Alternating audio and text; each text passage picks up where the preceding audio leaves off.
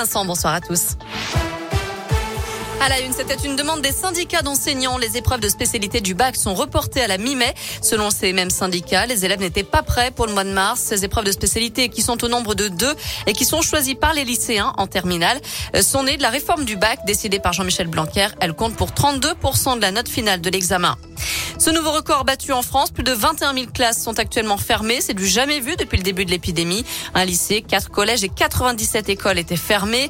Chez nous, en revanche, tous les établissements scolaires étaient ouverts cette semaine dans l'Académie de Lyon. 1472 classes étaient fermées.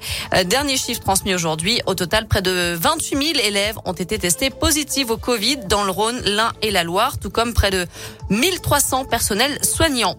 Sur la route, de grosses difficultés ce matin chez nous, conséquence des pluies verglaçantes. Au total, les pompiers de la Loire ont dû intervenir près de 150 fois durant la matinée. C'est quatre fois plus que d'habitude. Entre 4 et 500 pompiers ont dû être mobilisés, principalement pour des accidents de circulation sur la 89, la 72, la Rocade Ouest, la RN 88, mais aussi sur le réseau secondaire. Il y a eu aussi euh, plusieurs dizaines d'interventions pour des chutes sur la voie publique. Certains avaient pensé prendre leur vélo euh, pour se déplacer alors que les trottoirs étaient particulièrement glissants.